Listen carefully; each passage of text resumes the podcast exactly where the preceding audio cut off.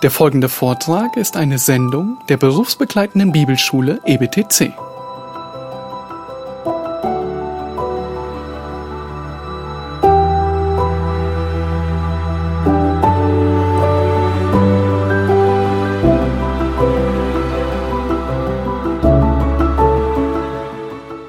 Ich möchte das Ganze mit einer Frage beginnen, die ihr vielleicht schon kennt, aber wo ich euch kurz bitten möchte, darüber nachzudenken, während ich dann gleich noch ein paar andere Dinge sage. Wenn du heute stirbst und vor dem Herrn stehst, was würdest du auf die Frage antworten, warum sollte ich dich in den Himmel lassen? Ihr könnt kurz darüber nachdenken, vielleicht, wenn ihr das Gemeindeblatt habt, dann notiert euch eine Antwort darauf.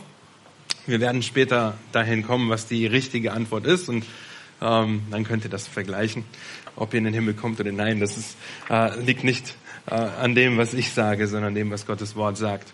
Nun, wenn wir auf die Predigt von heute hören, die sich komplett um das ganze Kapitel Römer 4 dreht, dann passt das quasi wie die Hand in einen Handschuh zur letzten Predigt.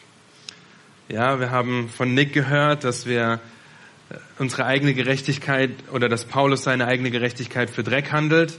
Und in Römer Kapitel 4 geht es um angerechnete Gerechtigkeit. Das war nicht abgesprochen, aber es passt wunderbar zusammen.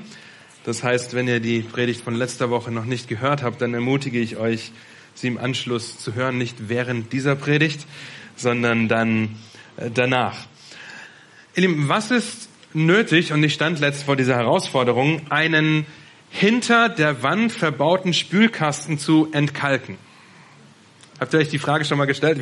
Ich habe sie mir gestellt, weil äh, der Spülkasten nicht mehr aufgehört hat, einfach nachzulaufen in der Toilette. Nun, du brauchst logischerweise einen Spülkasten und eine Wand, das ist klar. Aber, aber wie, wie entkalke ich das ganze Ding? Wie komme ich daran, dass das wieder ordnungsgemäß funktioniert? Was denkt ihr, wie findet man in der heutigen Zeit heraus, wie sowas funktioniert? Ich gebe euch einen Tipp. Hier. Ja. Ähm, kurz auf YouTube, gegoogelt kann man ja nicht sagen, es ist geYouTubed, und nach einem Tutorial gesucht, ob es das gibt. Und tatsächlich gibt es etliche Tutorials, wie man das macht. Eine Beschreibung in bewegten Bildern, die mir dabei hilft, genau zu wissen, welches Teil zuerst, wo ich drücken muss, welche Schraube ich lösen muss, um das alles auszubauen. Und hat man den Dreh raus, weil man sich das Video irgendwie 25 Mal angeguckt hat, übertrieben, ja, dann dauert das Ganze keine Viertelstunde und man hat diesen Kasten komplett auseinandergebaut. Vom Zusammenbauen fangen wir jetzt nicht an zu reden. Das ähm, ist eine andere Sache, man muss sich gut merken, weil man das alles dann rückwärts machen muss. Also wir, ich gucke auf YouTube nach um eine illustrierte, eine in Bildern bewegte Anleitung zu haben, um zu wissen, wie ich etwas bewerkstelligen kann, wie ich etwas leisten kann. In Römer Kapitel 4 macht Paulus etwas ganz Ähnliches. Ja, er gibt uns ein eindrucksvolles Beispiel, ein Tutorial, wenn ihr so wollt, ein Beispiel rettenden Glaubens. Und er benutzt kein geringeres Beispiel als Abraham selbst. Und in Römer 4 wird Paulus deutlich machen, wie rettender Glaube aussieht, wie Gott Gerechtigkeit anrechnet und warum wir darüber staunen können. Aber bevor wir diesen Text gemeinsam lesen und einsteigen, Römer 4 kommt nach Römer 1, 2 und 3. Und wir müssen kurz uns vor Augen führen, was Paulus vorher geschrieben hat, als er diesen Brief ungefähr 56 nach Christus wahrscheinlich aus Korinth an die Hausgemeinden in Rom schreibt. Blättert kurz zurück, Kapitel 1, die ersten 17 Verse, die Einleitung, wenn ihr so wollt. Und wenn ihr die Gewohnheit habt, in euren Bibeln etwas zu unterstreichen, dann streicht euch die Verse 16 und 17 an, die den Schlüssel für den ganzen Römerbrief bilden wo es heißt, denn ich schäme mich des Evangeliums von Christus nicht, denn es ist Gottes Kraft zur Errettung für jeden, der glaubt, zuerst für den Juden, dann auch für den Griechen, denn es wird darin geoffenbart, die Gerechtigkeit Gottes aus Glauben zum Glauben, wie geschrieben steht, der Gerechte wird aus Glauben leben. Ab Vers 18 bis zum Ende des Kapitels sehen wir die Ausgießung von Gottes Zorn über vor allem über Götzendienst, über törichten Götzendienst. Streicht euch, wenn ihr möchtet, Vers 21 an, wo es heißt, denn obgleich sie Gott erkannten, haben sie ihn doch nicht als Gott geehrt und ihm nicht gedankt, sondern sind in ihren Gedanken in nichtigen Wahn verfallen und ihr unverständiges Herz wurde verfinstert. Gottes Zorn über törichte Götzendiener. In Kapitel 2, den ersten 16 Versen, sehen wir das unparteiische Gericht Gottes. Vers 11, stellvertretend, denn bei Gott gibt es kein Ansehen der Person. Ab Vers 17 in Kapitel 2 sehen wir, dass religiöse Heuchelei aufgedeckt wird. Die Religiosität, Vers 28 und 29, die wir auch im Hinterkopf behalten wollen für Römer Kapitel 4, wo es heißt, denn nicht der ist ein Jude, der es äußerlich ist, auch ist nicht das eine Beschneidung, die äußerlich am Fleisch geschieht, sondern der ist ein Jude, der es innerlich ist und seine Beschneidung geschieht am Herzen, im Geist, nicht dem Buchstaben nach. Seine Anerkennung kommt nicht von Menschen, sondern von Gott. Kapitel 3, die Verse 1 bis 20 zeigen uns die Sündhaftigkeit der Sünde auf, die absolute Verdorbenheit des Menschen. Verse 9 und 10. Wie nun haben wir etwas voraus? Ganz und gar nicht, denn wir haben ja vorhin sowohl Juden als auch Griechen beschuldigt, dass sie alle unter der Sünde sind, wie geschrieben steht. Es ist keiner gerecht, auch nicht einer. Die ersten zwei Worte in Vers 21 wenn das bei euch jetzt aber oder aber jetzt ist, dann müsst ihr die richtig dick markieren und anstreichen. Dann heißt es in Vers 21, jetzt aber ist außerhalb des Gesetzes, und vorher lesen wir, dass das Gesetz die Sünde aufzeigt und die Sünde den Tod gebiert oder jeder schuldig ist vor Gott. Jetzt aber ist außerhalb des Gesetzes die Gerechtigkeit Gottes offenbar gemacht worden, die von dem Gesetz und den Propheten bezeugt wird. Und dann könnt ihr weiterlesen. Wir sehen in diesen ersten drei Kapiteln die absolute Notwendigkeit der Errettung. Dass wir absolut verdorben sind und ein Kommentator sagt, die ersten drei Kapitel bis Vers 20, die sind wie ein tiefschwarzes Tuch. Schwarz, pechschwarz dargestellt. Ab Vers 21 kommen die Diamanten darauf, die im Licht einfach hell strahlen. Also die absolute Notwendigkeit, dass wir das Evangelium gebrauchen oder brauchen und ab Kapitel 3, Vers 21, dass wir Gerechtigkeit brauchen, die von außen kommt. Das heißt, Paulus gibt in diesen ersten drei Kapiteln Bausteine, wenn ihr so wollt, Bausteine für das Evangelium Gottes, das er vorher schon angesprochen hat und jetzt aufzeigt, warum es so bitter nötig ist. Und so sehen wir in Kapitel 4, wie das dann alles zusammenkommt, wie ein eindrucksvolles Beispiel gegeben wird, ein eindrucksvolles Beispiel rettenden Glaubens und wir wollen zwei Gründe betrachten, warum wir darüber staunen und eine Konsequenz, die das für uns hat, nämlich dass wir uns auf Gott konzentrieren. Lasst uns diesen Text aus Kapitel 4 gemeinsam lesen. Und vielleicht entdeckt ihr die zwei Gründe und den dritten Aspekt. Römer Kapitel 4, ich lese uns vor aus Gottes Wort, dort heißt es, was wollen wir denn sagen, dass Abraham, unser Vater, nach dem Fleisch erlangt hat?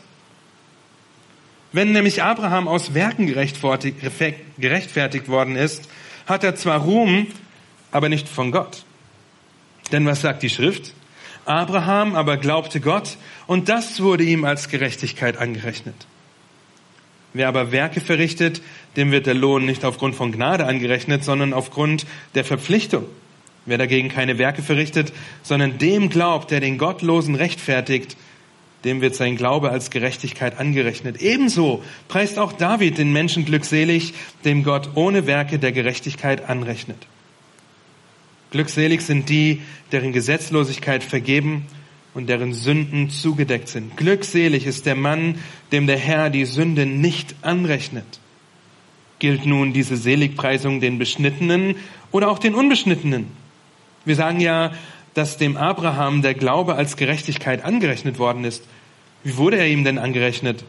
Als er beschnitten oder als er noch unbeschnitten war? Nicht als er beschnitten war, sondern als er noch unbeschnitten war. Und er empfing das Zeichen der Beschneidung als Siegel der Gerechtigkeit des Glaubens, den er schon in unbeschnittenem Zustand hatte, damit er ein Vater aller unbeschnittener Gläubigen sei, damit auch ihnen die Gerechtigkeit angerechnet werde. Und auch ein Vater der Beschnittenen, die nicht nur aus der Beschneidung sind, sondern die auch wandeln in den Fußstapfen des Glaubens, den unser Vater Abraham hatte, als er noch unbeschnitten war. Denn nicht durch das Gesetz erhielt Abraham und sein Same die Verheißung, das Erbe der Welt sein sollte, sondern durch die Gerechtigkeit des Glaubens. Denn wenn die vom Gesetz Erben sind, so ist der Glaube wertlos geworden und die Verheißung unwirksam gemacht. Das Gesetz bewirkt nämlich Zorn, denn wo kein Gesetz ist, da ist auch keine Übertretung. Darum ist es aus Glauben, damit es aufgrund von Gnade sei, auf dass die Verheißung dem ganzen Samen sicher sei, nicht nur demjenigen aus dem Gesetz, sondern auch dem aus dem Glauben Abrahams, der unser aller Vater ist. Wie geschrieben steht, ich habe dich zum Vater vieler Völker gemacht. Vor Gott, dem er glaubte, der die Toten lebendig macht und den, dem ruft, was nicht ist, als wäre es da. Er hat da, wo nichts zu hoffen war, auf Hoffnung hin geglaubt, dass er ein Vater vieler Völker werde, gemäß der Zusage, so soll dein Same sein. Und er wurde nicht schwach im Glauben und zog nicht seinen Leib in Betracht, der schon erstorben war, weil er fast hundertjährig war. Auch nicht den erstorbenen Mutterleib der Sarah. Er zweifelte nicht an der Verheißung Gottes durch Unglauben, sondern wurde stark durch den Glauben, indem er Gott die Ehre gab und völlig überzeugt war, dass er das, was er verheißen hat, auch zu tun vermag. Darum wurde es ihm auch als Gerechtigkeit angerechnet. Es steht aber nicht allein um seinetwillen geschrieben, dass es ihm angerechnet worden ist, sondern auch um unsretwillen, denen es angerechnet werden soll. Wenn wir an den glauben, der unseren Herrn Jesus aus den Toten auferweckt hat, ihn, der um unserer Übertretung willen dahingegeben und um unserer Rechtfertigung willen auferweckt worden ist. Und ihr fragt euch, wie macht er das in der verbleibenden Zeit? 25 Verse anzuschauen. Ihr Lieben, es ist so wichtig, dass wir dieses Kapitel verstehen. Und dass wir es behandeln, weil es aufzeigt, wie Gott den Gottlosen rechtfertigt wie es praktisch aussieht, dass Gott das Dilemma aus Kapitel 2 und 3 und auch Kapitel 1, dass keiner vor Gott gerecht sein kann, dass alle gesündigt haben, wie er dieses Dilemma löst, wie er es auflöst. Und so wollen wir uns das Leben Abrahams in diesem Text anschauen und besonders von ihm lernen. Paulus leitet das Thema oder dieses Beispiel mit einer rhetorischen Frage ein was wollen wir denn sagen? Und er macht grammatikalisch sehr deutlich, dass es nicht darum geht, dass Abraham der Vater der Juden nach dem Fleisch ist, sondern er stellt die Frage im Endeffekt, was hat denn Abraham wirklich nach dem Fleisch erlangt? Und das Erste, worüber wir staunen können in Versen 1 bis 8, ist, dass wir über das Ergebnis rettenden Glaubens staunen, nämlich dass uns Gerechtigkeit angerechnet wird. Die Frage ist also, was hat Abraham nach dem Fleisch erlangt? Denn wenn Abrahams Werke, von denen wir an anderen Stellen lesen, 1. Mose 15, Galater 3, Jakobus 3, Hebräer 11, wenn diese Werke Abraham gerecht gemacht hätten, dann könnte sich Abraham ja irgendetwas rühmen. Dann könnte er stolz auf irgendetwas sein. Aber dieser Ruhm wäre nicht von Gott und auch nicht für Gott sondern für sich selbst. Und das würde völlig dem widersprechen, was Paulus gerade in Kapitel 2, Vers 23 gesagt hat. Da sagt er nämlich, der Jude rühmt sich des Gesetzes und verunehrt Gott dadurch. Es würde sogar dem entgegenstehen, was er in Kapitel 3, Vers 10 schreibt, was wir gerade gelesen haben. Da ist keiner gerecht, auch nicht einer. Vers 12 in Kapitel 3, da ist keiner der Gutes tut. Und wenn es die Werke von Abraham gewesen wären, die ihn, rechtfertigt, die ihn gerechtfertigt hätten, dann würde es der Errettung an sich entgegenstehen, was wir in Kapitel 3, Vers 27 und 28 lesen, wo es heißt, wo bleibt nun das Rühmen? Es ist ausgeschlossen. Der Mensch wird durch den Glauben gerechtfertigt, ohne Werke des Gesetzes. Und das ist die Frage an uns. Rühmen wir uns, rühmst du dich in etwas, das allein Gott zuzuschreiben ist? Bist du vielleicht stolz auf deine Intelligenz, dass du hier sitzen kannst und einen Text liest und verstehst? Bist du stolz auf deine eigenen Errungenschaften, auf den Dienst, den du hier in der Gemeinde tun darfst? Bist du stolz, wenn es um deine Errettung geht? Oder siehst du ein, dass das alles von Gott kommt, damit auch Gott den ganzen Ruhm bekommt? Aber wenn ihr in den Text schaut, steht doch in Vers 3, dass Abraham glaubte, der Ventilator, der, ich muss immer suchen, wo dann die Bibelstelle ist, weil das umgeblättert wird, ähm, dass Abraham glaubte und dass ihm sein Glaube als Gerechtigkeit angerechnet wurde oder nicht. Ist dann im Umkehrschluss der Glaube nicht ein Werk, das Abraham tut? Nun, das Gegenteil ist der Fall und hier werden wir uns ein bisschen aufhalten, gerade an dem ersten Punkt, den wir sehr deutlich betrachten müssen. Das ist ein Zitat in Vers 3, das aus 1. Mose 15, Vers 6 kommt. Und in 1. Mose 15, Vers 6 wird deutlich, dass Abraham etwas angerechnet bekam, das ihm weder zugestanden hat, noch irgendwie in seinem Besitz war. Also er hat es nicht mal verdient, er hat es nicht besessen und es stand ihm auch nicht zu. Und dieses Wort anrechnen, was in Kapitel 4 zehnmal vorkommt, das müssen wir uns genau anschauen, weil es das Schlüsselwort in diesem Kapitel 4 im Römerbrief ist. Anrechnen, das kommt aus dem Bankwesen. Ihr alle rechnet an, sobald ihr eine Überweisung tätigt. In dem Moment wird nämlich das Geld, was dir gehört, jemand anderem angerechnet.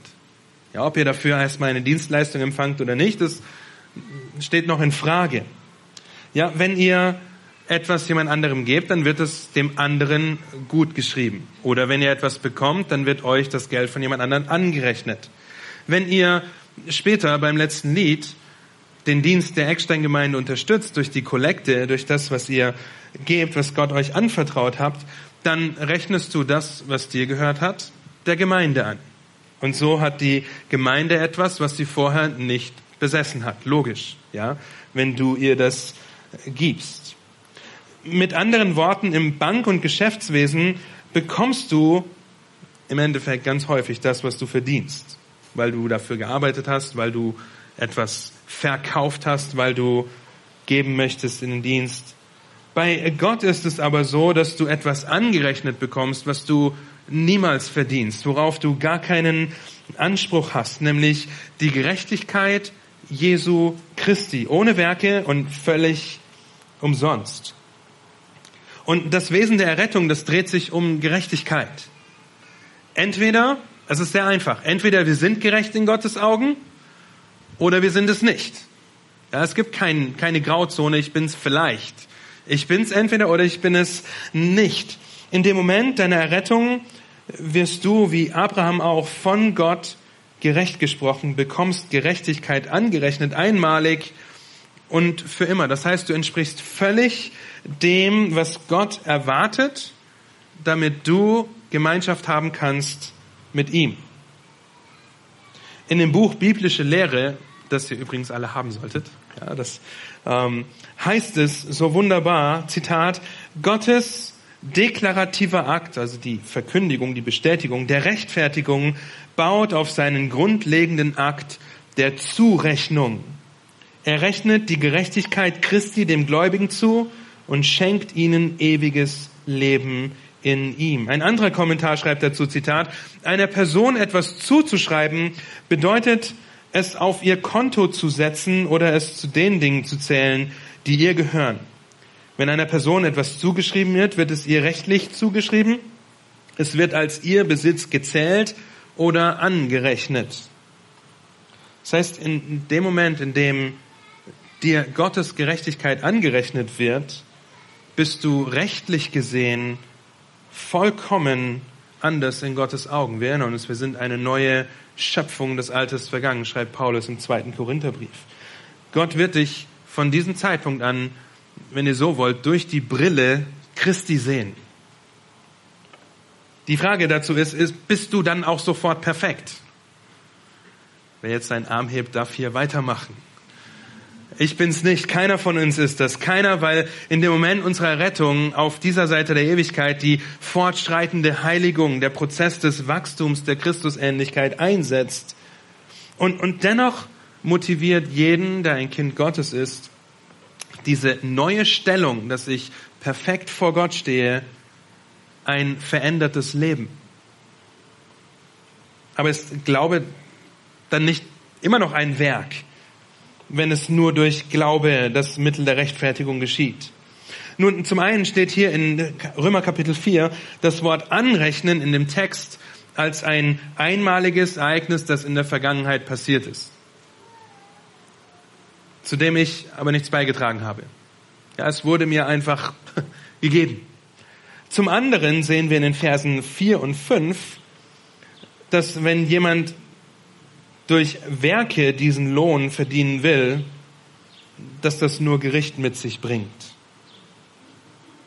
In Vers 5 lesen wir, dass, sie, dass sich der Glaube darauf bezieht, dass wir dem Glauben vertrauen, blind vertrauen, der den Gottlosen rechtfertigt und ihm Gerechtigkeit anrechnet.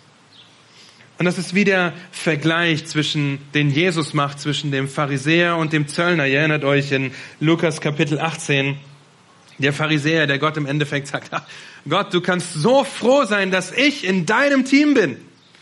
Ja, und, und jeder kriegt das mit. Und der Zöllner, der von ferne steht und sich an die Brust schlägt und sagt, Gott, sei mir Sünder gnädig. Dem Zöllner wird vergeben, Gerechtigkeit angerechnet. Aber was lernen wir denn dann von dem Zöllner? Der Zöllner begreift seine Mittellosigkeit. Er begreift, dass er um Barmherzigkeit flehen muss. Er war überzeugt davon, dass selbst seine besten Werke nichts anderes als Dreck waren, wie wir letzte Woche gehört haben.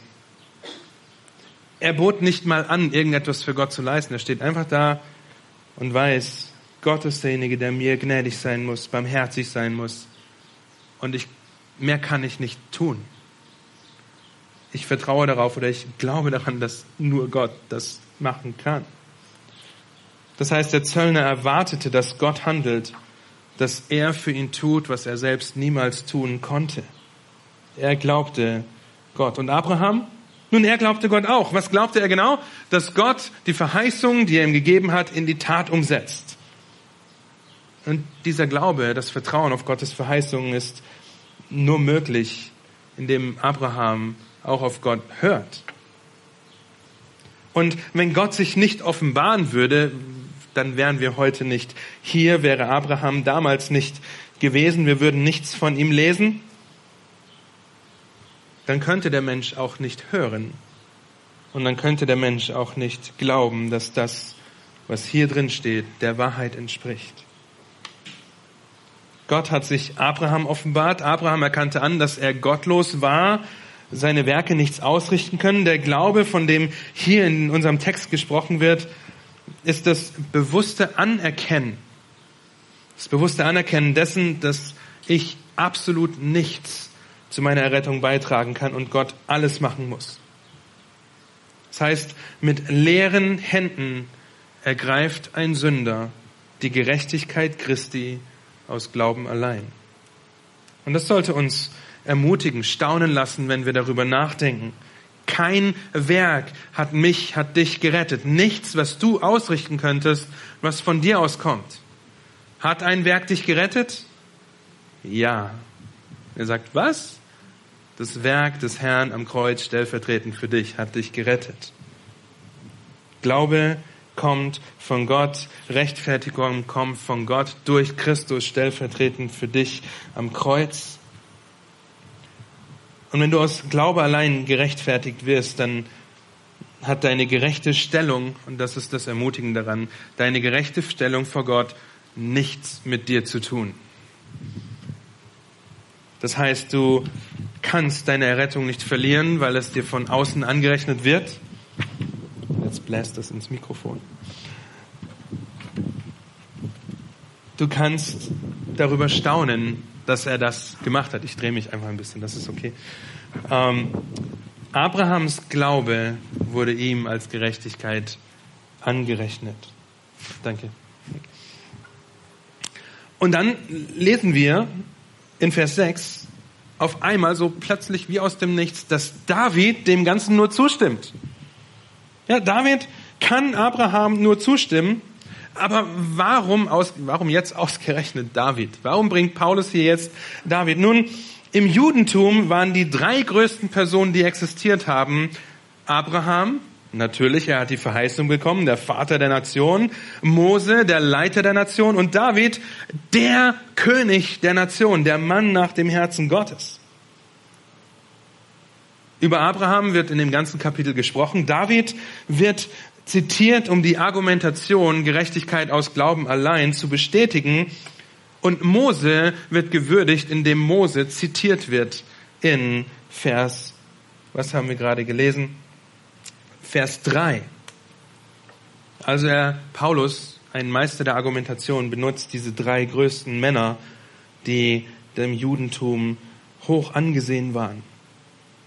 Angerechnete Gerechtigkeit bedeutet, wie wir in den Versen 6 bis 8 sehen, das was von David zitiert wird, dass uns etwas anderes nicht angerechnet werden kann. Sünden werden zugedeckt, Gesetzlosigkeiten vergeben, Sünde, Zielverfehlung zugedeckt, wird in der griechischen Übersetzung des Alten Testaments zum Beispiel bei der Sinnflut benutzt, als es heißt, das Wasser bedeckte alles, die ganche Welt, kein Berg war mehr zu sehen, nichts mehr war sichtbar. In Vers 8 sehen wir, dass was richtigerweise hätte angerechnet werden sollen, nämlich die Sünde. Uns hätte die Sünde angerechnet werden müssen. Aber wie, wie ist das möglich? Wie ist das möglich? Und das ist nur möglich, indem unsere Sünden Christus angerechnet werden. Und hier müssen wir zu dem zurückkehren, was Christus für uns getan hat. Und wir müssen das richtig einordnen können, um zu verstehen, was für eine Tragweite das hat, was Christus am Kreuz getan hat. In der Theologie ist das komplizierter, hört sich das komplizierter an, als es ist. Es läuft unter dem aktiven Gehorsam und dem passiven Gehorsam Christi.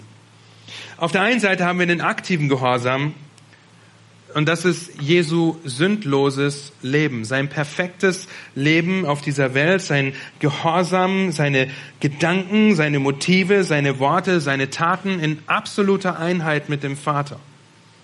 Ohne Sünde.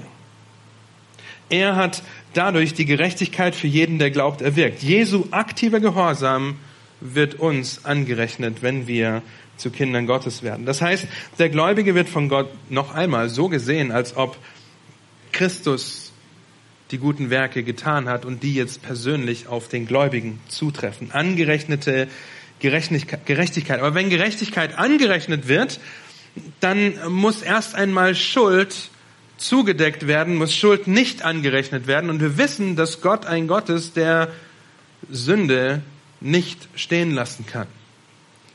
In seinem passiven Gehorsam werden Jesus Christus alle Sünden, alle Schuld angerechnet. Denn er hat nicht gesündigt. Das heißt, er setzt sich dem aus.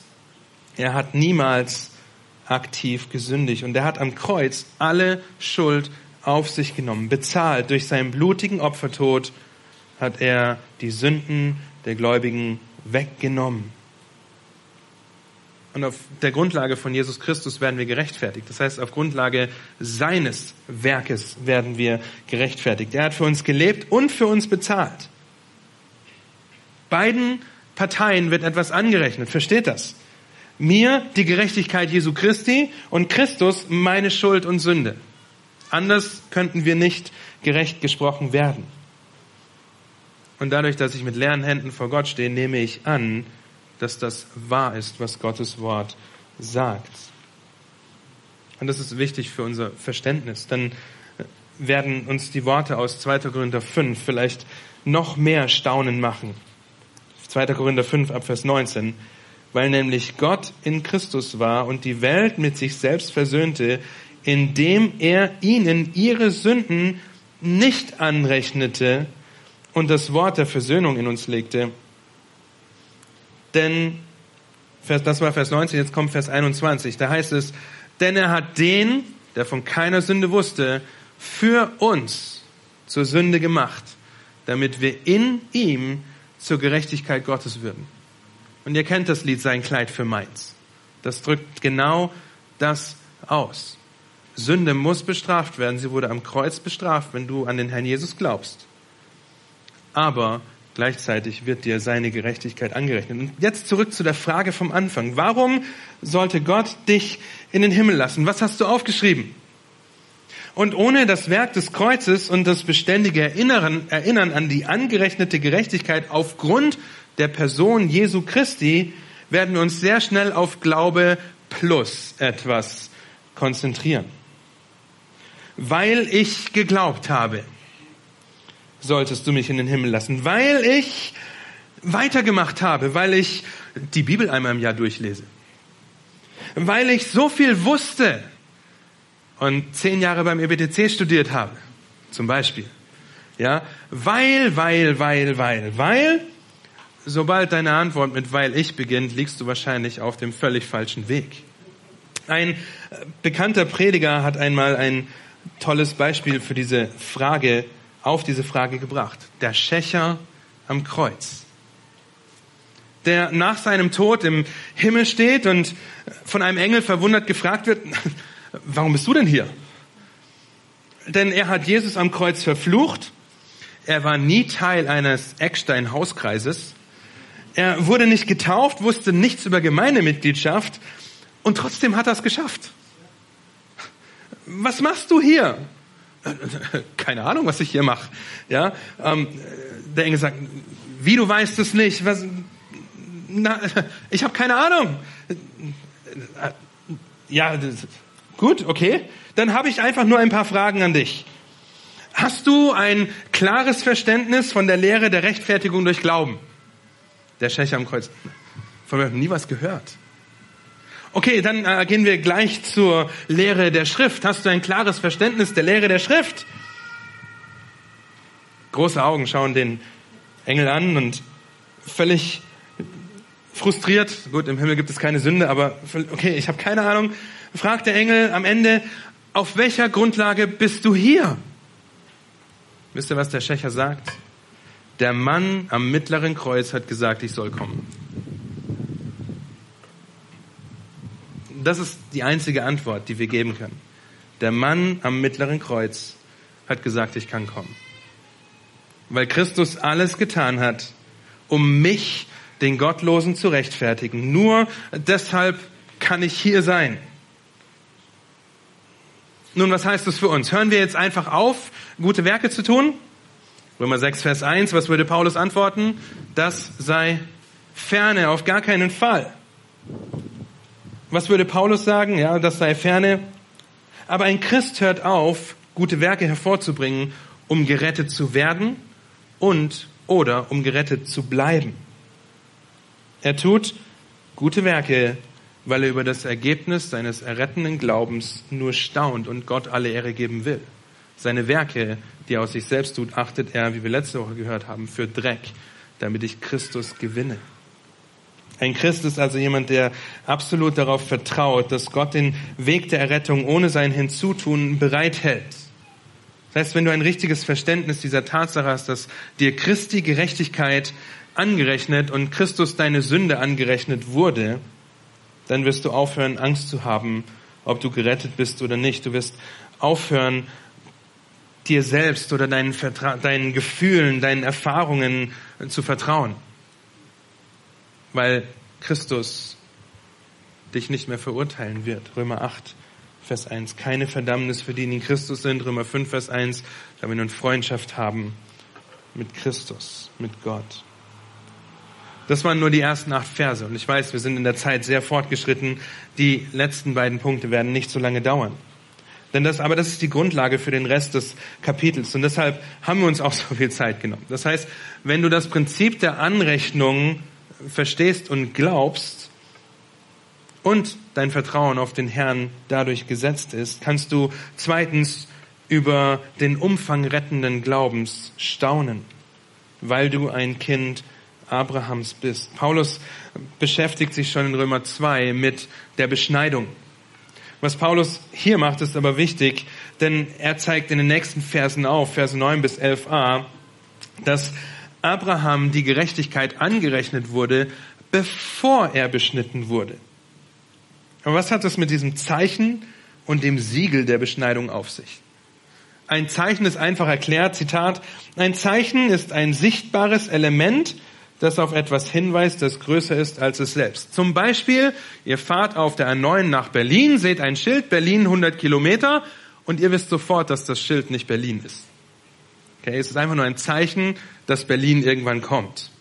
Das ist ein Zeichen, ein Schild, das die Richtung anzeigt. Im Fall der Beschneidung ist es der Bund, den Gott mit Abraham schließt. Das ist ein Zeichen auf das, was Christus eines Tages tun wird, dass er die Menschen am Herzen beschneiden wird und die Sünde vergeben wird. Und was ist ein Siegel? Nun, ein Siegel ist die Bestätigung des Besitzanspruches. Ein, ein Siegelring, ein Stempel, das ihr beim Notar bekommt zum Beispiel, wenn ihr ein Haus kauft, ein Haus verkauft, dann seid ihr beim Notar und er wird euch ein Siegel auf die Unterlagen drücken, das bestätigt wird, dass es richtig ist, dass es so ist und dass es auch immer so bleiben wird, bis dieses Siegel gelöst wird. Im Fall Abrahams dient die Beschneidung dazu, das zu besiegeln, was passiert ist. Nämlich, dass Abraham von Gott die Gerechtigkeit angerechnet wurde. Das ist jetzt fest. Ja, Gott hat das gemacht und das kann keiner mehr nehmen. Und wenn das der Wahrheit entspricht, was wir hier in den Versen lesen, besonders dann auch in den Versen am zweiten Teil von Vers 11 und Vers 12, dann lernen wir, dass Abraham damit ein Vater aller geworden ist, die glauben. Und wir könnten das Lied einstimmen. Vater Abraham hat viele Kinder. Paulus zeigt hier quasi die Errettung allein durch Glauben. Es gibt keinen Widerspruch, dass wir irgendetwas selbst hinzutun könnten. Es passt alles, was in Gottes Wort steht, perfekt zusammen. Und vor allem als Abraham, als Gott diesen einseitigen, unwiderruflichen Bund mit Abraham geschlossen hat, hat er an jeden gedacht, der noch kommt und glaubt. Und Paulus wiederholt das Argument aus Kapitel 2 noch einmal in Versen 13 bis 15, dass Abraham aufgrund seines Glaubens die Gerechtigkeit angerecht, ähm, gegeben wurde, die Verheißung. Denn sonst, wenn es Gesetz wäre, ja, wenn er durch etwas anderes als Gott gerechtfertigt worden wäre, dann wäre der Glaube wertlos. Nicht nur den, durch, nur durch Christus verfehlen wir das Gesetz nicht. Ohne Christus verfehlen wir es andauernd wegen der angerechneten Gerechtigkeit. Und was bringt das Gesetz hervor? Was sagt unser Text? Zorn allein. Und das könnt ihr auch in Kapitel 1, 2 und 3 lesen. Die Verse 16 und 17, und jetzt, ihr seht, wie schnell das jetzt geht. Verse 16 und 17 zeigen auf, dass Abraham noch einmal durch seinen Glauben zum Vater vieler Völker geworden ist. Ein Kommentar drückt es folgendermaßen aus. Der Glaube ist alles andere als nur die Währung, mit der wir unsere Errettung von Gott erwerben. Er ist auf einzigartige Weise passend für die Gnade, weil er nichts weiter ist als, die als der ausgestreckte Arm und die leere Hand, die sagt, ich habe nichts, ich bin bankrott im Blick auf jegliche geistliche Hilfsquellen oder Fähigkeiten. Herr, ich empfange deine Gnade der Errettung in Christus Jesus. Wenn wir Vers 17 lesen, dann denken wir sofort an Epheser Kapitel 2, die ersten Verse. Dass Gott auch uns, die wir tot waren, in unseren Übertretungen, durch unsere Übertretungen und Sünden mit dem Christus lebendig gemacht hat. In Vers 17 Römer 4 heißt es, der die Toten lebendig macht und dem ruft, was nicht ist, als wäre es da. Ein Toter wird lebendig durch den Ruf Gottes, wird geistlich lebendig durch den Ruf Gottes. Wir staunen über den Umfang. Gerechtigkeit wird durch Glauben aus, angerechnet, das hat Auswirkungen. Und diese Auswirkungen sind für uns ein Fokus, dass wir die Ehre Gottes suchen, die Verse 18 bis 25. Dass Gerechtigkeit angerechnet wird, sollte Konsequenzen für dein und für mein Leben haben, so wie es sie für Abraham hatte. Und aus Abrahams Glauben, aus diesem Beispiel in Kapitel 4 können wir viel lernen, viel lernen, wie wir das, was Abraham getan hat, auch in unserem Leben anwenden können. Und die Prinzipien, die in diesen letzten Versen zu finden sind, die treffen auch auf uns heute zu. Verse 18 und 19. Abraham hat nicht zugelassen, dass seine Umstände seine Reaktion bestimmen. Und da müsst ihr gut zuhören. Wenn du denkst, dass deine Umstände schuld sind an deiner Reaktion, wenn du deinen Umständen glaubst, wirst du schnell, sehr schnell hoffnungslos, weil dir deine Umstände vielleicht nicht passen nicht so laufen, wie du das willst. Abraham hat Gott geglaubt. Wann hat er Gott geglaubt? Als er 100 und seine Frau 99 Jahre alt war. Er hat nicht auf sich und nicht auf seine Frau geschaut. Sie hatten keine Kinder menschlich gesehen mehr bekommen können. Nein, er hat Gott beim Wort genommen. Er hatte Hoffnung, weil er wusste, dass das, was Gott sagt, der Wahrheit entspricht. Er verlässt sich nicht auf seinen eigenen Verstand. Väter, worauf schaut ihr nach einem anstrengenden Tag bei der Arbeit? Lässt du vielleicht zu, dass deine Umstände dich davon abhalten, deine Verantwortung als Hirte deiner Familie wahrzunehmen? Oder äh, worauf schaust du, wenn es dir schlecht geht? Wenn du nicht bekommst, was du dir wünschst? Auf die Umstände? Nun, dann kann ich dir garantieren, dass du früher oder später wütend, verbittert, enttäuscht, traurig wirst, weil es eben nicht so läuft, wie du das willst. Mach es stattdessen wie Abraham und lass nicht zu, dass deine Umstände dein Verhalten bestimmen. So wie er das gemacht hat. Zweitens lernen wir, dass Abraham nicht an der Verheißung zweifelte. Vielmehr wurde er gestärkt. Vers 20a. In 1. Mose 15 lesen wir von der Begegnung mit Gott. Die Verheißung an Abraham und Abraham vertraut darauf. In Hebräer 11 sehen wir sogar, dass sein Glaube so weit ging, dass er bereit gewesen wäre, seinen Sohn zu opfern, in der Überzeugung, dass der Herr ihn wieder auferwecken würde. Weil Gott zu seiner Verheißung steht. Abraham vertraute Gottes Wort. Worauf vertraust du? Wenn dein Handeln, dein, dein Denken und dein Sprechen davon abhängig ist, was in deinem Herzen ist, dann kommt damit auch zum Ausdruck, wem oder was du vertraust. Was sagen die Gesprächsthemen, die du gleich anschneidest, wenn wir hier Gemeinschaft noch haben? Was sagen sie über deine Vertrauensquelle aus? Ist es das Haus, das Auto, der Partner, das Geld, die Kinder, die Technik? Oder das, was du in der vergangenen Woche über Gott gelernt hast oder wie dich diese Predigt ermutigt hat, herausgefordert hat? Denn wovon das Herz voll ist, davon redet, Entschuldigung, redet der Mund. Männer, was sagt euer Verhalten zu Hause auf über eure Vertrauensquelle? Ruhe, Rückzug, Fernsehen, Smartphone? Ich bin, ich bin da zu gut drin, leider. Oder Gespräche mit deinen WG-Kollegen oder mit anderen aus deiner Familie, wenn du noch zu Hause wohnst, oder mit deinem Ehepartner, mit deinen Kindern. Zeit mit ihnen, wo ihr über Gott und das nachdenkt, was er getan hat.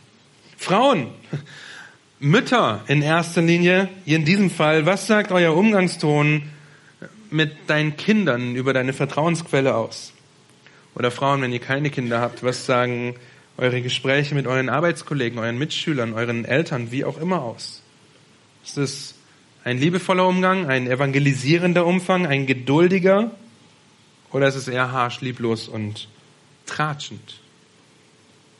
Kinder, ich weiß, einige sitzen hier, muss dich nicht verstecken. Was sagt euer Gehorsam euren Eltern gegenüber über eure Vertrauensquelle aus? Ich rebelliere dagegen, weil ich es besser weiß? Oder auch wenn es brutal schwer ist, Gottes Wort sagt, dass wenn ich sie ehre, dass es mir gut geht. Und ich weiß, dass meine Eltern mich lieben und dass sie wollen, dass es mir gut geht. Also versuche ich, ihnen gehorsam zu sein, ihnen Ehre und Respekt zu erweisen. Das ist nicht immer einfach. Nichts von dem ist einfach. Wenn du ein Kind Gottes bist, ist es schwer. Und wenn du kein Kind Gottes bist, ist es noch viel schwerer. Die falsche Vertrauensquelle wird früher oder später zu Zweifeln an Gott führen. Und dann ist die Herausforderung, dass du nicht anfängst, an Gott zu zweifeln, sondern an deinen Zweifeln zu zweifeln und dass du dich der zuverlässigen Quelle der Wahrheit zuwendest, um deine Zweifel an Gott durch deine Zweifel an deinen Zweifeln zu ersetzen. Vertraue Gottes Verheißungen. Mach es wie Abraham. Er macht seine Reaktion nicht von den hoffnungslosen Umständen abhängig. Er zweifelt nicht an dem, was Gott sagt. Und damit einher geht die feste Überzeugung, dass Gott das tut, was er verheißt. Vers 21. Denn Gott ist nichts unmöglich. Und ihr Lieben, wenn Gott sagt, sorg dich um nichts, sondern lass in allem durch Gebet und Flehen deine Anliegen vor Gott kund werden, dann wird der Friede Gottes dein Herz und deine Gedanken bewahren in Christus Jesus dann ist das so, weil Gott zu seinem Wort steht. Vertraue darauf, dass Gott hält, was er verspricht. Wenn er sagt, dass dich keine Versuchung, keine Prüfung überfordern wird in 1. Korinther, dann, weil er treu ist und den Ausgang schafft, dann vertraue ihm, dass das stimmt. Auch wenn es schwer ist wenn Gott sagt, dass die Gemeinde dazu da ist, einander zu tragen, einander zu ermutigen, einander zu ermahnen, anzuspornen, zu trösten, zu lieben, sich miteinander zu freuen, miteinander zu weinen, dann vertraue darauf, dass die Gemeinde dazu in der Lage ist, dich anzuspornen zu Liebe und zu guten Werken und versäume die Versammlung nicht. Mach es wie Abraham, vertraue Gott und seinem guten Charakter, dass er tut, was er sagt. Denn das gibt Gott die Ehre. Das ist die Ausrichtung rettenden Glaubens. Gottes Ehre wird gesucht. Seht ihr das in Vers 20b? Er tut das alles, indem er Gott die Ehre gab. Sich auf diese drei Prinzipien zu stützen, wird dir zum einen dabei helfen, in deiner in deinen Umständen gestärkt zu sein, weil du weißt, wem du vertraust. Zum anderen gibst du damit dem die Ehre, der dir Gerechtigkeit angerechnet hat. Wenn wir freigekauft sind von der Sklaverei der Sünde, sind wir jetzt Gott dienstbar geworden. Das könnt ihr in Römer Kapitel 6 nachlesen. Selbst wenn wir nichts dazu beitragen konnten, dass das passiert ist, können wir uns dennoch wie ein Schuldner am Evangelium sehen, wie Paulus das in Römer 1 macht. Abraham glaubte, der sich, Abrahams Glaube, der sich in seinen Werken gezeigt hat, bestätigt, dass Gott ihm Gerechtigkeit angerechnet hat. Und dass er diese Gerechtigkeit durch Glauben angerechnet bekam und aus dem Glauben heraus gehorsam war, er nicht auf seine Umstände, sondern auf Gottes Verheißung geschaut hat, seinen Fähigkeiten, Gottes Fähigkeiten vertraut hat. Ihr Lieben, wenn wir die letzten Verse lesen ab Vers 23, dann steht das für uns geschrieben. Für dich und für mich, für jeden von uns steht das geschrieben. Und damit einhergeht die wichtigste Frage an diesem Tag. Hast du diesen fantastischen Austausch, dass dir Christi Gerechtigkeit angerechnet wird und Christus deine Sündhaftigkeit angerechnet wird, am Kreuz? Hast du diesen Austausch für dich in Anspruch genommen? Mit anderen Worten, kannst du sagen, dass Gott dir die Gerechtigkeit Jesu angerechnet hat? Wenn nicht, dann ermutige ich dich dazu, dein Glauben und dein Vertrauen noch heute auf das Leben, den Tod und die Auferstehung Jesu Christi zu setzen und zu begreifen, ich kann nichts als meine leeren Hände bringen. Ich kann nichts dazu beitragen, dass ich gerecht vor Gott stehen kann. Schaut in den Text, was ihr machen müsst. Da heißt es, sondern steht auch um unseren geschrieben, meine Seiten sind verblättert, sondern auch um unseren Vers 24, denen es angerechnet werden soll, wenn wir an den glauben, der unseren Herrn Jesus aus den Toten auferweckt hat. Ihn, der um unserer Übertretung willen dahingegeben und um unserer Rechtfertigung willen auferweckt worden ist. Und wenn du das auf der anderen Seite von Herzen bekennst, dann kann ich dich an dieser Stelle nur anspornen, darüber zu staunen, tagtäglich, dass du nach wie vor nichts zu deiner Rettung beitragen kannst. Kann ich dich nur anspornen, daran zu glauben, diesen eindrucksvollen Beispiel von Abraham zu folgen, diesem Tutorial rettenden Glaubens und in die Fußstapfen Abrahams zu treten. Und ich kann dich anspornen mit ein paar Fragen. Sieht man das in deinem Leben an der Art und Weise, wie du deine Prioritäten setzt, dass dieser Austausch stattgefunden hat? Sieht man das? Wenn nicht, ermutige ich dich, Buße zu tun, das Gespräch mit der Gemeindeleitung hier zu suchen und Gott dafür zu preisen, dass er auch vergibt und dass deine Errettung nicht von ihm abhängig ist. Demonstrierst du durch dein Vertrauen auf Gottes Wort deine Errettung? Oder sind für dich einige Stellen nicht so relevant, nicht so wichtig für dein Leben, weil du nicht glauben willst, dass sie das Beste sind für dich? Wir können keine Werke verrichten, das sage ich nicht, und dennoch sollen wir angespornt sein, Werke zu tun, weil wir dem die Ehre geben wollen, der für uns gestorben und auferstanden ist. Und darüber sollen wir staunen. Wir sollen staunen, dass Gott uns diese Gerechtigkeit anrechnet, ohne dass wir da etwas, irgendetwas hinzufügen können. Amen. Lass mich noch beten. Herr, du Dank für diese Zeit in deinem Wort. Habt du Dank, dass es ein so wunderbares Beispiel ist, dass uns deine Gerechtigkeit angerechnet wurde. Schenk du Gnade, dass wir das mehr und mehr verstehen, mehr und mehr begreifen. Schenk du auch Gnade zur Errettung, wenn hier jemand ist, der dich noch nicht als seinen Herrn und Retter kennt. Amen.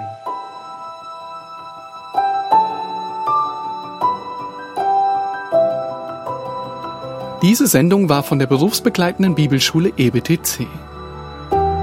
Unser Ziel ist, Jünger fürs Leben zuzurüsten, um der Gemeinde Christi zu dienen. Weitere Beiträge, Bücher und Informationen findest du auf ebtc.org.